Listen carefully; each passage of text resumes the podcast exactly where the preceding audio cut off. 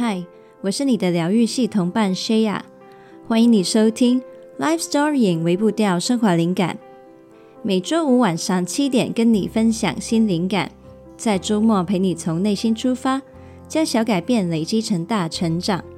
邀请你加入我们，一起让世上每一个人都拥有真正快乐的能力。现在就订阅节目吧，才不会错过新的内容。好，那刚刚说我们是每周五更新嘛，但是你知道我现在在台湾，那所以生活形态有一些不一样，那所以就容许我在在台湾的这段期间，可能就是用一个比较不定期的方式去更新。那我有想过，那是不是就是可能某一些的。嗯，星期就是停更呢。那但是呢，我想要处于一个比较有弹性的状态，所以呢，反而我会改为，我就按照我的步伐去做创作，然后呢，呃，完成那就让东西上线，所以就变成说，可能不是固定在周五，但是呢，呃，会不定期的，可能在其他的日子，慢慢的去发布不同的内容。今天呢，我们要来聊的是关于。资讯，现在呢是资讯爆炸跟资讯为王的时代嘛。那不管是主动的或是被动的，你每天都一定会被很多很多资讯影响，还有包围。我们吸收资讯的品质呢，就已经等同于我们每天喝下肚的水质一样那么重要。因此，我认为现在的人要好好的生活。学习如何吸收资讯，就是我们必修的技能了。那今天我们会聊的就是吸收资讯的心态定位。那在进入我们主题的分享之前，同样的，我们花一点时间陪陪自己。现在，请你深深吸入一口气，然后慢慢呼出。你平常吸收资讯的方式有哪些呢？看电视吗？看影片？看书？听 Podcast？滑 IG 还有 Facebook？邀请你思考一下，那你是习惯用怎么样的取态去吸收资讯呢？第一种是希望透过资讯。找到别人给你的标准答案。第二，带着立场判定资讯的对错好坏。第三，借由他人的分享，寻求一场内在对话，并设计出属于自己版本的观点。十、九、八。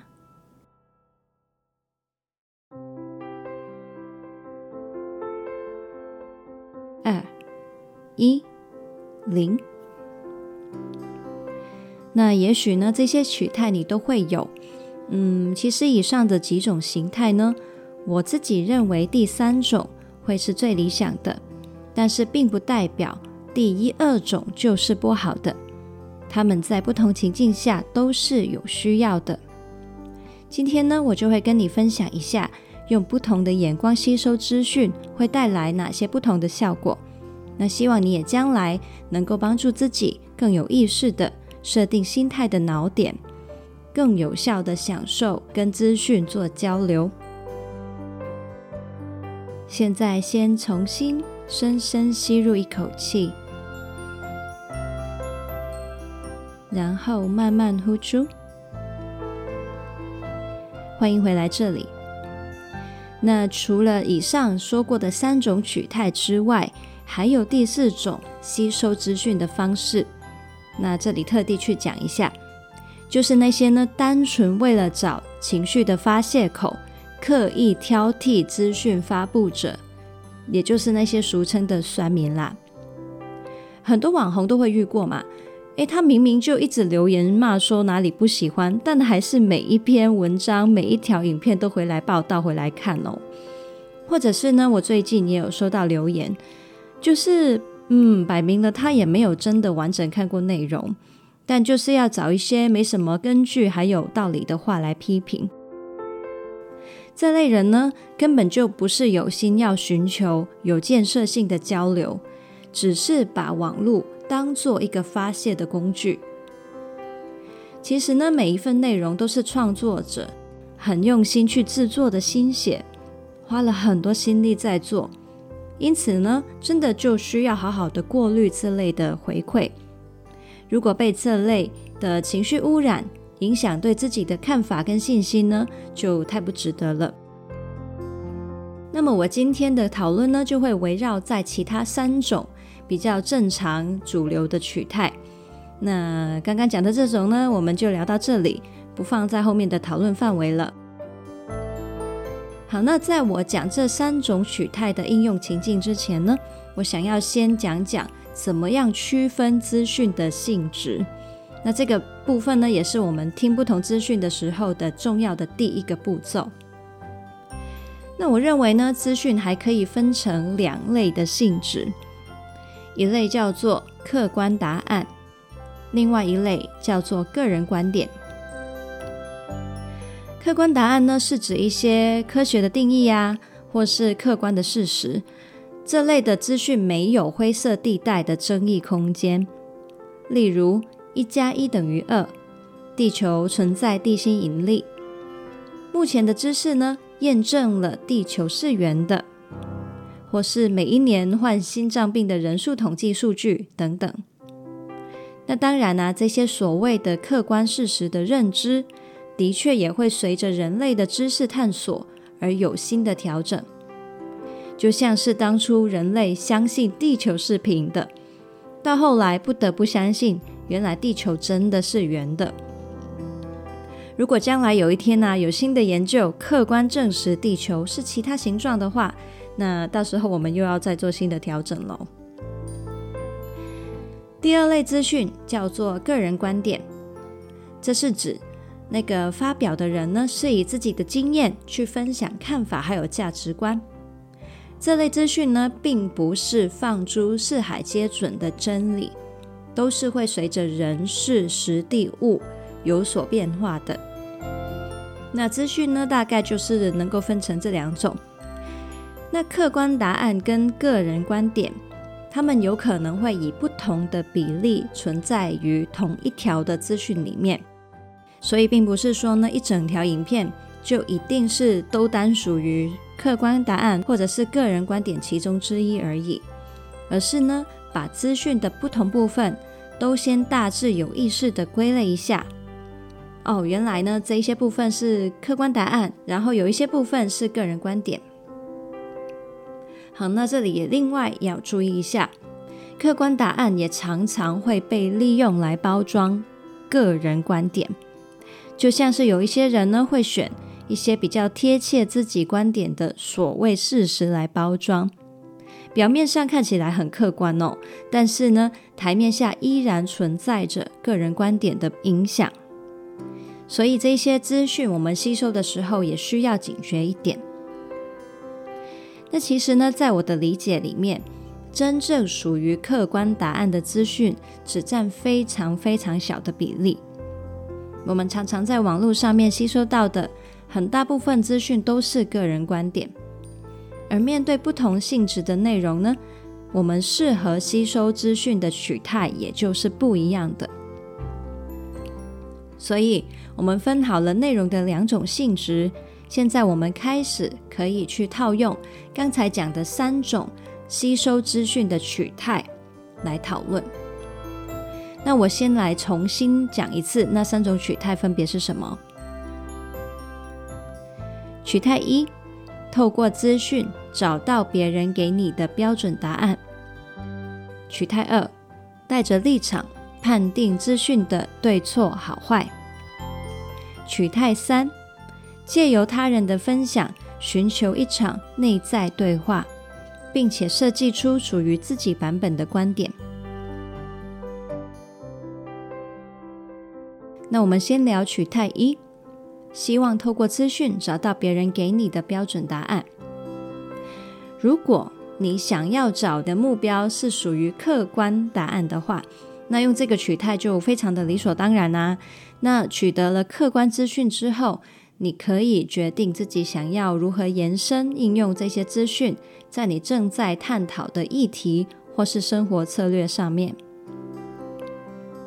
不过呢，如果是属于个人观点类的资讯，例如是你人生的一些选择考虑啊，或者是价值观，我就觉得非常不适合把资讯奉为真理了。有些人呢，可能会对于某一些的范畴不够理解，于是很自然的会把一些创作者视为绝对权威，又或是人对自己的人生感到很迷惘的时候啊，就会很想要抓到浮木嘛，那也会更倾向于不加思索，全盘接收所谓专家的意见。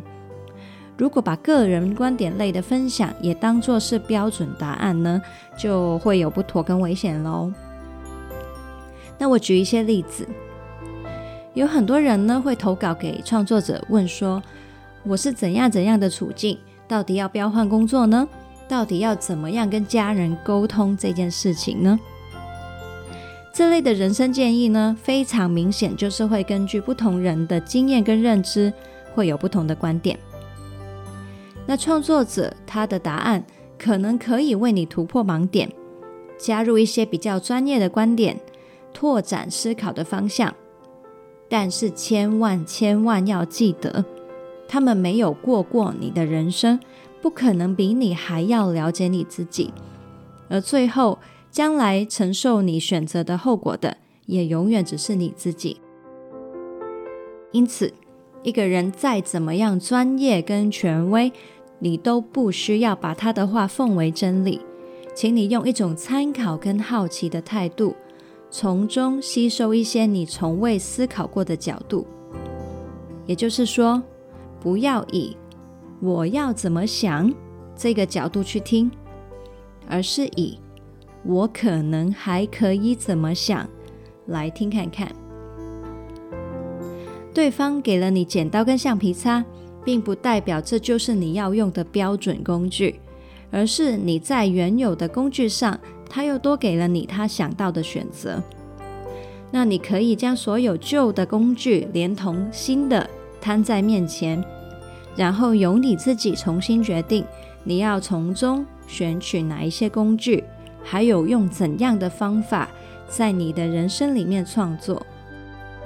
没有人能够，也没有人有责任为你的人生负责，所以。请你心甘情愿、清清楚楚的取你自己的观点，否则将来当你后悔的时候呢，就可能会牵拖，说是当初是谁谁谁叫我这样做的。那这样你就会困在受害者情节里面，这绝对对你是极其不利的一种心态，后果也是你在承受哦。其实呢，就算是听谁说的去做。也是你当初自主的选择，不是吗？所以呢，就别用权威的意见当做逃避责任的借口了。这份的责任最终怎么样都是逃不掉的。那先来总结一下取态一的重点：客观资讯可以采取寻求标准答案的心态去听，但是个人观点类的资讯就可以视为参考。而非标准答案了。现在我们来聊取态二，带着立场判定资讯的对错好坏。我认为，对于客观答案类的资讯，是需要做对错判断的。从发表者说的话有没有事实根据，或甚至是资讯本身到底是对的错的。我们就能够分辨这份资讯的品质了。如果连最基本的事实都不符合的话，那我们就可以把这类资讯筛选掉了。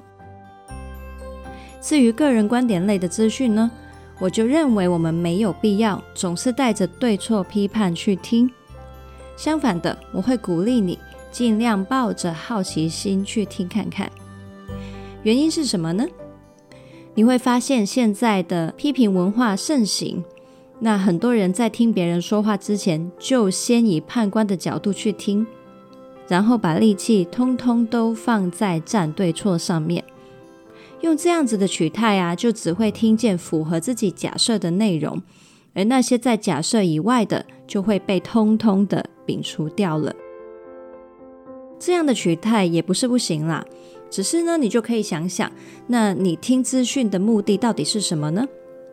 如果你是想要获得爽感跟优越感，又或者是想要找一些佐证去支持你本来的立场就是对的，那么用这种取态呢，的确就是能够达到这个目的。但是如果你自问，你是真心想要拓展你的知识跟想法，那么这种判官的态度就很不适合套用在个人观点类的资讯上了。那你可能会想，嗯，那是不是就代表说我们要把自己的价值观跟原则都通通放下呢？那这样毫无界限的吸收不同的价值观，真的没问题吗？好，那这我们就要讲到第三种吸收资讯的取态了。取态三，借由他人的分享，寻求一场内在对话，并设计出属于自己版本的观点。放下假设，并不代表你要认同对方所有的观点。很多时候，我们会起抗拒的防卫心，是因为我们以为自己被逼着要变成跟对方一模一样的形状。但是其实我们从来都不需要全盘复制他人的观点，这种的压力呢，是我们自己给自己的。你甚至也可以对对方的观点有喜欢或不喜欢的感觉，只是呢，我们不必因为不喜欢或不认同，就直接把对方的表达都挡掉，而是可以多带一份好奇去听。咦？原来有人是这样想的，他更仔细的思路是怎样的呢？嗯，是什么原因或前提让他有这样的想法呢？我们不需要彼此说服才能够开启对话。对话以后，我可以仍然是我，你可以仍然是你，但是我们却因为彼此而多了一些新的见解，还有新的眼光。人会执着于他人的表达是否跟自己一致，有可能是因为把自己的价值挂钩在是否被认同上面，又或者是我们需要听到别人跟我们一样，来证明我很正常，我很聪明，我很有深度。然而，真正欢迎一场对话的人呢，是不需要对方跟自己一样的。而是他会期待透过对方看见更宽广的世界，也更真实的看见自己。对方的观点会跟我们有相同或不相同的地方，但是相同不相同也就只是相同跟不相同而已，不是说相同就代表很好，不相同就代表坏。放下好坏的判断。你就能够以这些同与不同作为镜子，开启一段跟自己的对话。就像是吃一颗苹果，苹果它本身的味道就是它存在的方式，没有好坏对错。而你去吃的时候，可能会喜欢它爽脆的口感，但是却嫌它有点酸。但是你可以说它是一颗坏苹果吗？如果它没有腐坏，只是不合你胃口的话，那你大概不会这样说。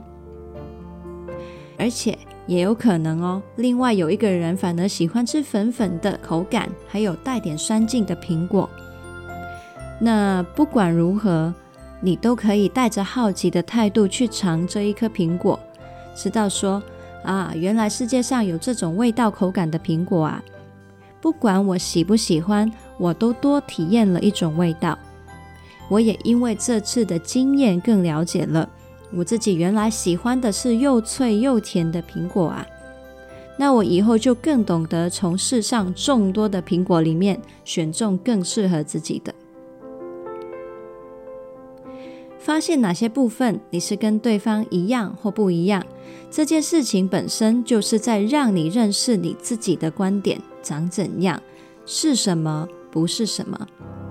在分辨了相同跟不相同的部分之后，还可以分别做一些对话。关于相同的部分呢、啊，你会感受到共鸣、连结以及被安抚的感受；而不相同的部分呢，可能当中会有你不认同的，也可能有你从来没有想过而可以拓展新角度的部分。那些从来没想过又有道理的，那你就可以去吸收融合啊。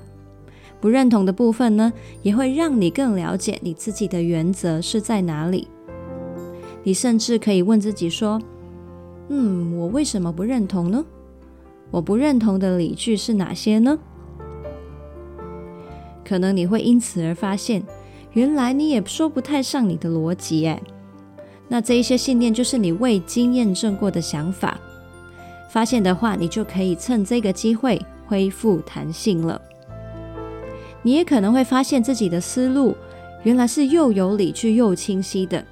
那这样你就能加强验证你的观点了。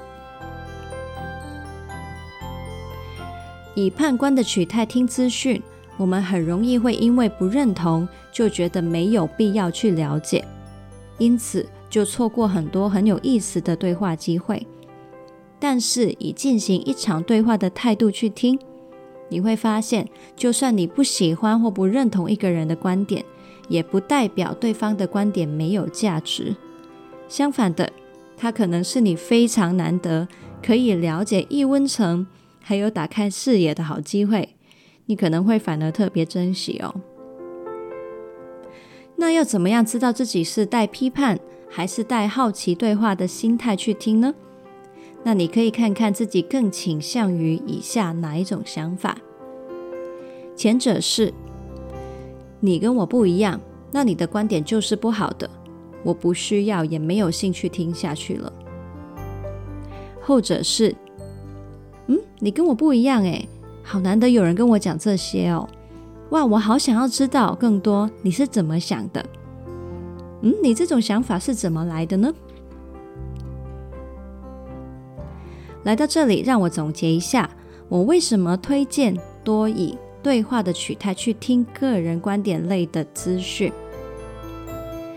每一段资讯都是一个我们跟自己、跟世界对话的机会。